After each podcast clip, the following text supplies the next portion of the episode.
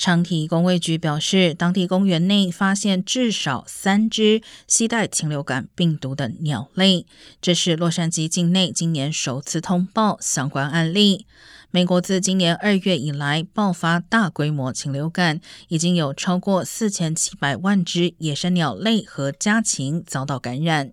尽管目前人类遭到感染的危险性较低，但长提供卫局仍提醒民众，包括家中宠物在内应该避免与野生鸟类接触。如果发现受伤或生病的禽鸟，应该通报有关单位，而不要随便触摸。